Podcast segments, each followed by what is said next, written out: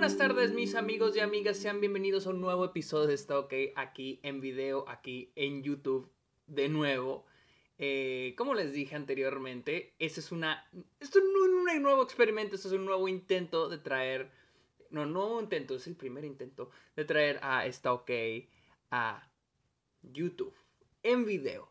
Y como les dije anteriormente, mi plan es la misma versión, lo mismo que es el podcast, pero en video. O sea, no hay ningún cambio, no hay nada diferente, nada más desde que ahora me van a poder ver como los envíos en Twitch, pero ese es una opinión de una película.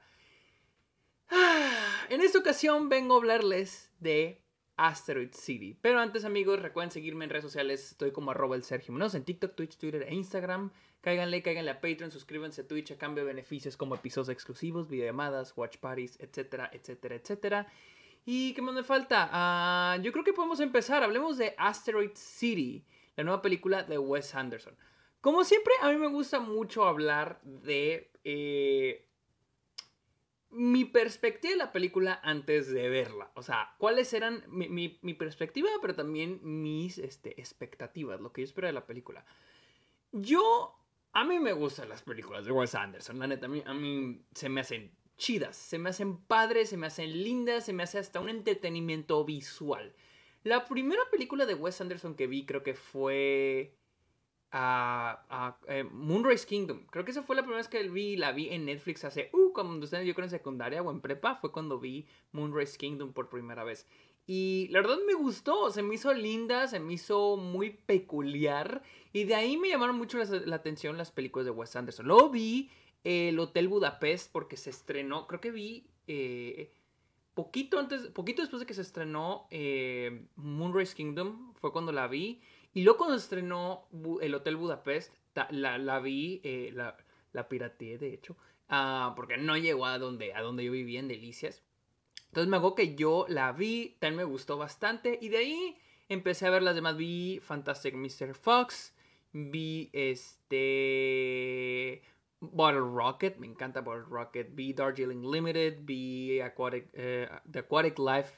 Eh, con la otra me falta. I Love Dogs, obviamente cuando salió en cine la vi, creo como cuatro veces la vi I Love Dogs porque me gustó mucho. Y todas me han gustado. Hasta French Dispatch. French Dispatch que salió el año. ¿Fue el año pasado o el año antepasado? 2021, no me acuerdo. Pero fue la primer película de Wes Anderson que me dejó con un sabor de boca un tanto amargo. No pienso que es una mala película, simplemente terminé decepcionado. Y bueno, no voy a hablar de French Dispatch. Hay un episodio en el podcast, ¿no? Aquí en video. Eh, para que vayan a escucharlo si tienen curiosidad de lo que opino de French Dispatch. Y con Asteroid City, la verdad, yo esperaba, yo esperaba, yo decía, quiero a Wes Anderson de o sea, no el Wes Anderson de French Dispatch, al menos el Wes Anderson de I Love Dogs o... Porque siento, ok, esa es mi cosa. Creo que Wes Anderson es un güey. Y voy a empezar directo con esto. Eh, creo que Wes Anderson es un director que muchos han malinterpretado y siguen, es más, ahora más que nada siento que la gente lo malinterpreta demasiado. Eh, mucha gente dice Wes Anderson y piensan en los colores, es simétrico, las actuaciones quirky, personajes quirky, raritos, o sea, pero para mí Wes Anderson va más allá de eso. Wes Anderson es un director que vaya habla, o sea, para mí Wes Anderson es lo que habla en sus películas. Y más que nada temas como la familia, la amistad, la hermandad, lo vemos desde, desde su primera película, Bottle Rocket, una película sobre sus hermanos en un road trip. Tenemos Darjeeling Limited, otra película sobre hermanos en un road trip. Tenemos eh, Royal Tenenbaums, una película sobre la familia, etc. Y las relaciones humanas, Moonrise Kingdom y hasta el Hotel Budapest. Y creo que con I Love Dogs se pierde un poco eso, pero I Love Dogs se me hace muy divertida. Con The French Dispatch, mi, cosa es que no me pareció tan divertida y se pierde totalmente eso. Y al menos con, con Asteroid City, yo decía, espero que volvamos a tener una pizca de ese Wes Anderson, o al menos que sea entretenida, o una u otra. No, no quiero ser tan exigente, pero al menos que sea entretenida. Y pues bueno, vi Asteroid City el sábado pasado en un, este, en un, un advanced screening aquí en AFS, en el Austin Film Society. Fuimos Luisa y yo. Este, y bueno, Asteroid City. Asteroid, City, la nueva película de Wes Anderson, trata la historia de este grupo de chavitos que van junto con sus familias a una ciudad llamada Asteroid City, a una convención de ciencias. Sin embargo, algo muy cabrón pasa ahí. Algo que cambiará el mundo ocurrirá ahí. Eh, la película está protagonizada por Jason Schwartzman, Scarlett Johansson, Tom Hanks, Jeffrey Wright, Tilda Swinton, Brian Cranston, Edward Norton, Adrian Brody, Liv Shriver, Hop Davis, Steve Park, Rupert Friend, Maya Hawk, Matt Dillon, Steve Carell, Hong Shao, Willem Dafoe y Margot Robbie. Probablemente me faltaron más. Y tiene un reparto gigantísimo, eh, como, es, como es de esperarse en las películas de Wes Anderson. y pues, vaya. Algo muy interesante de esta película que no te dicen en el tráiler, pero ojo, no es un spoiler porque literal con esto inicia la película, es de que todo es una obra. Todo es falso. Desde el inicio te lo plantean, desde el inicio te plantean lo que estás a punto de ver es una obra interpretada por estos actores y cada actor interpreta a cierto personaje. Y las, los momentos en blanco y negro son como los detrás de escena de la obra. Todo lo de color, que es todo lo que vemos en, la, en, la, en el, en el tráiler, pues es lo que es este, la obra en sí. Y les digo, la obra en sí lo que les platiqué. Son estos chavitos, sus familiares y que están en esta ciudad y lo pasa este evento gigante que técnicamente también pasa en el, en el, en el, trailer, que es de que llega un alien. Em, y tenemos la parte de, del detrás de escenas de esta obra, que es lo de en blanco y negro. Empecemos con lo bueno. Eh, la verdad, la película, si les gusta Wes Anderson y les gusta lo que se llama lo Wes Andersoniano, que es los O sea, esta película la van a amar. O sea, una vez más, si decían, si decían este, que Francis Patcher es la película más Wes Anderson de todas, o sea, que es lo más Wes Anderson, o sea, yo creo que esta todavía va más allá. O sea, de que incluso ya todo se ve falso. Pero no lo digo de una manera mala o negativa. Pero todo se ve como, creo que como toy, no, como dollhouse, como casa de muñecas, que es un, el estilo que él tiene. Pero así que se ve todo más eh, artificial. Desde las locaciones, la arena, los, las piedras, todo se ve en, en, términos de producción, se ve falso. Pero no lo digo como algo malo, es parte de la estética de la película, es parte del mundo de, la película. Todo, más que nada, dejando de lado las partes en blanco y negro, todo ocurre en este, una sola locación. La película, eh, por un momento yo sentí que iba a volver a tocar un poco sobre los temas de la familia, de la amistad, de hermandad. Eh, no lo hizo, pero se fue un poquito más deep, se fue más profundo en temas como el sentido de la vida, eh, la idea de qué hacemos aquí. Incluso cuando se vuelve un poco meta, nos cuestiona esas cosas. sin embargo, eh, a veces le queda, a veces no. Y es que mi mayor problema es de que cuando la película se vuelve en e, esta, este mensaje profundo sobre quiénes somos, qué hacemos aquí, el sentido de la vida, Queda más que nada en diálogos, diálogos que tienen los personajes los unos con los otros. Realmente no va más allá de las acciones que pasan en la película, aparte de la del alien. Hay momentos muy emotivos que me gustan mucho. Hay un momento donde el personaje de... Este no es un spoiler. donde el personaje de, Jason Schwartzman le dice a sus hijos que su madre murió. Se me hace un momento muy lindo, muy emotivo. En la escena del alien me parece una muy, muy bien lograda. Se me hace muy chingón. Es esta combinación de, pues vaya, del, este, de todos los estilos de Wes Anderson, incluido el stop motion. Me, fascina ese momento, el, momento del alien.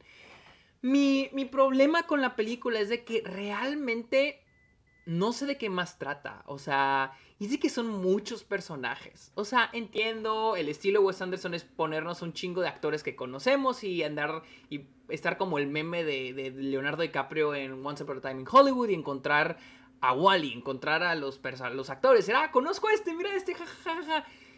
Pero realmente, ahora sí, a diferencia de sus otras películas, porque yo siento que, por ejemplo, en Hotel Budapest, eh, pues vaya, tenemos tantos personajes, pero todos aportan a la construcción del personaje principal, que es el personaje Ray Fiennes.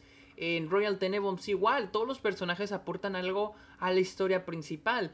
En este caso, No, o incluso Moonrise Kingdom. En Moonrise Kingdom, por ejemplo, tenemos a los dos niños que se escapan, pero tenemos la perspectiva de los otros personajes que los están buscando. Al final del día, el centro son los niños. El centro de la película, pues vaya, son los niños. Y en este caso, pues el, problema, la verdad, es que hay personajes que en serio no sé qué hacen aquí. O sea, realmente no sé qué están haciendo aquí. A veces la película se va a ellos. Y brinca, por ejemplo, el personaje Steve Carell, que es el güey que cuida ahí donde se están quedando todos. El personaje Liv Shriver, que. O Shriver, perdón si no lo pronuncio bien. Eh, que es el papá de uno de los chavitos. O sea. Y al, al final, para mí es de que. Yo me pregunto, ¿qué estamos haciendo? o sea, ¿por qué me muestra? O sea, es que realmente en qué, qué me ayuda eso. Y les digo, ni siquiera es como que me esté llevando a un un mensaje en la película. Siento que hay personajes aquí que están de más y se les da un enfoque de más. Cuando tenemos al personaje de Jason Schwartzman, que es un, es un güey que su conflicto principal, porque les digo, tenemos lo de estos chavitos, la convención, lo que quieran, pero tenemos el, el conflicto principal que es con el personaje de Jason Schwartzman, que es decidir si eh, seguir teniendo a sus hijos, quedarse con sus hijos o eh, dárselos a su suegro, el personaje de Tom Hanks. Entonces tiene este conflicto atrás de la película. Y se me hace uno muy interesante, lo conoce el personaje de Scarlett Johansson, tiene estas conversaciones, se me hace muy interesante, pero cada vez que los interrumpen, es como que, ¿por qué? O sea, yo, o sea, no, entiendo. O por ejemplo, también se me hace muy interesante el personaje del hijo de, Jason Schwartzman. Eh, se me hace un personaje muy chido y que se enamora, pero a veces también me gusta mucho su historia, pero también siento que, ¿a dónde, o sea, ¿a dónde vamos? Otro pero para la película. Y a veces, les digo, esto se puede interpretar incluso como una hangout movie. Y no tendría un, problema si la película esa es su intención, ser una hangout movie, que literal no se trata de nada más que estos personajes pasándola chido aquí. Pero mi problema es también con la película va a la sección meta, que es la sección del detrás de cámaras, de detrás de escenas de la obra, que es las escenas en blanco y negro, donde tenemos al personaje de Adrian Brody, el personaje de Brian Cranston, el personaje de William Dafoe. Y es de que entiendo el punto que quiere hacer la película en, esos, en esas escenas, pero en serio, en serio, en serio, me saca muy cabrón de la historia principal, o al menos lo que yo considero la historia principal, que es lo de Asteroid City. Entonces es como que, güey, que, o sea, ¿por qué? O sea, no me interesa lo que está pasando acá, no lo, no, no sé, y era lo que más me saca de la película. O sea, yo era que no, es que no, lo blanco y negro, no sé qué hace aquí en la película. Y sí, ese, ese, ese ha sido, ese fue mi mayor problema con, con Asteroid City. Es una película que al final del día sí he visto muchas personas que dicen de que no, es que Asteroid City es una película sobre, sobre vaya, de eh, eh, este crisis existencial de los personajes, no saber qué hacer, no saber en qué, dónde están. Pero siento que es un mensaje que se queda en los diálogos, se queda en, en, en lo que están dice, dice, dice los personajes y nunca lo siento tangible en la trama principal.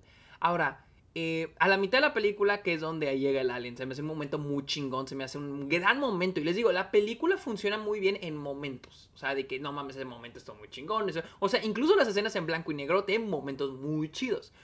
Pero que a lo largo de la película no siento que fluyan o no, no me da un sentido de a dónde, un sentido de dirección. Les digo, cuando llega el alien, cuando llega el alien, yo sentí que, órale, güey. Oh, sí, ahora se va a poner bien chingona la película. Y no se puso. o sea, que no se puso. O sea, dice que puta madre. Y. Y sí, güey. O sea, para mí es como que. Sí, o sea, lo voy a admitir, estoy decepcionado. Y en serio creo que es la película de Wes Anderson que menos me gusta. Ahora sí la película se fue a lo exagerado de, de, que no tiene malo, ojo, no tiene malo, del estilo de Wes Anderson en, en, aspecto visual. Pero para mí tiene, lo que tiene malo es que deja ahora sí la sustancia. Y era algo que se habló mucho con The French Dispatch.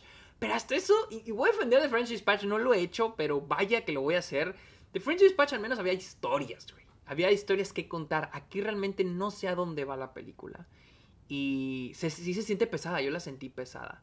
Un punto que voy a decir, y no es en contra de la película, esto ya no es una de que juzgar la película porque eso no es culpa de la película, obviamente.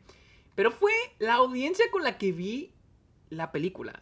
Eh, y vuelvo a lo mismo que hablaba de cómo malinterpretamos a Wes Anderson como director. Y es de que cuando estaba, viendo la, cuando viendo la película, yo noté que la gente se reía con todo. De todo se reían. Y ojo, a mí me encanta cuando la gente se ríe de todo en una película y se cagan a carcajas. Me encanta porque es algo que se comunica en, esta experiencia comunal que es el cine. ¿no? Y se me hace muy chido. Por ejemplo, en Spider-Verse tenía unos niños que se están cagando la risa. Están ajá, carcajas. Y, yo lo disfrutaba más. Digo, ah, qué padre que se le estén pasando chido. Y es contagiosa, la risa es contagioso. Pero algo que noté cuando, con, con City es que la gente se ría por cualquier cosa. O sea, incluso el momento les digo donde Jason Schwartzman le dice a sus hijos que su madre murió, había gente que se reía. Que porque, ajá, esto se ve simétrico, ajá, el movimiento de cámara, ajá, Jason Schwartzman hizo así. O sea, las niñas hicieron, a, las niñas voltearon para arriba. O sea, como que la gente va con esta mentalidad de, vamos a ver, el güey, el güey, el güey de los videos de TikTok, ese es, este es el director, este ah, jaja, lo hice igual que en TikTok. O sea, siento que estamos malinterpretando a, Wes Anderson. O sea, estamos malinterpretándolo en el en plan de que. O sea, Wes Anderson. Y él ya lo dijo. Hace poquito salió una noticia donde él dice de que no le gustan los videos de TikTok, los TikToks de imitando su estilo. Porque dice, los veo y digo, ¿esto soy yo? O sea, eso es lo que la gente ve en mí. Esto es todo. O sea, les digo, es lo superficial. La gente ve Sí, o sea, no estoy diciendo que el estilo que estamos interpretando Wes Anderson no sea el estilo de él, pero lo que me refiero es que lo estamos... Es, es lo superficial, es el cascarón. Cuando yo siento que Wes Anderson es un güey que va más allá de eso, o sea, va más allá con temas, como les digo, como la familia, la amistad, la hermandad, las relaciones humanas, que me parece bellísimo el cómo lo toca, o sea, de una manera tan sensible, tan tierna, tan bella, un poquito de crudeza y lo ha hecho a través de toda su filmografía. Em, y se me hace raro el cómo hemos distorsionado ahora a, Wes Anderson. Como las AI, las inteligencias artificiales que... Matrix de Wes Anderson. El Señor de los Anillos de Wes Anderson. Y para mí es de que, güey, en primer lugar, Wes Anderson jamás... y ese es el primer... Ese es el problema, el mayor problema. Wes Anderson jamás haría esas películas. Porque no son sus películas. Nos estamos olvidando que Wes Anderson es un güey que va más allá de lo visual. Tristemente, con Asteroid City, eh, al final del día, Asteroid City, sí, sí, por mucho poco que me haya gustado, sí puedo ver sus intenciones en la historia y a dónde quiere llevar a los personajes. No me resultó tan encantadora, sí me resultó decepcionante, pero puedo ver hacia dónde quiere ir, veo los mensajes que, que quiere dar. Simplemente para mí no funcionó. Y miren, Wes Anderson va a sacar la siguiente película y voy y creo que sale este año, creo que saca una segunda película este año. Y ahí voy a estar, fechas no, ahí voy a estar porque realmente me gustan mucho sus películas, su filmografía es excelente. Asteroid City no es una mala película, sí es la más floja de su filmografía, pero para nada es una mala película, tiene aciertos muy grandes. Eh, las actuaciones, como siempre, son muy buenas. Eh, el diseño de producción, todo lo técnico, la fotografía, pero sí está muy lejos a otros trabajos como Moonrise Kingdom, el, Hotel Budapest, Royal Tenenbaums, uh, Rushmore. A mí sí me gusta mucho Bottle Rocket. Sé que hay mucha gente que no le gusta Bottle Rocket, pero a mí me gusta mucho. Más que nada, yo, siento, de hecho yo siento que a la gente no le gusta Bottle Rocket porque es la menos Wes Anderson de manera visual. Pero sí puedes llegar a ver unos, unos, unas cositas, pero obviamente si ves toda su filmografía, pues te vas dando cuenta poco, así, poco a poco, cómo va haciendo shape su estilo. Obviamente la primera película es la que menos de su estilo que conocemos ahora trae. Pero ahí está, incluso ahí está. Pero a mí me gusta mucho Battle Rocket porque es una película sobre hermanos. Esos hermanos en un road trip. Y a mí se me hace... Se hace muy chingona. Pero bueno amigos, esta fue mi opinión de Asteroid City, la cual llega a cines de México, no sé si a toda Latinoamérica, pero llega a cines de México este viernes 23 de junio del 2023. No, perdón, este viernes 13, no, 14, 15, 16, o ya llegó 13 semanas, no sé. Este fin de semana 16 ya está en cines de México y llega el 23 a cines de Estados Unidos. Para que vayan a verla. O sea, es una película de Wes Anderson, la tienen que ver, les guste o no. Y yo sé, les digo, repito, va a venir la nueva película y ahí voy a estar sentado. Fin de semana de estreno o advanced screening, ahí voy a estar sentado listo para verla. Así que amigos, muchísimas gracias por escuchar este episodio.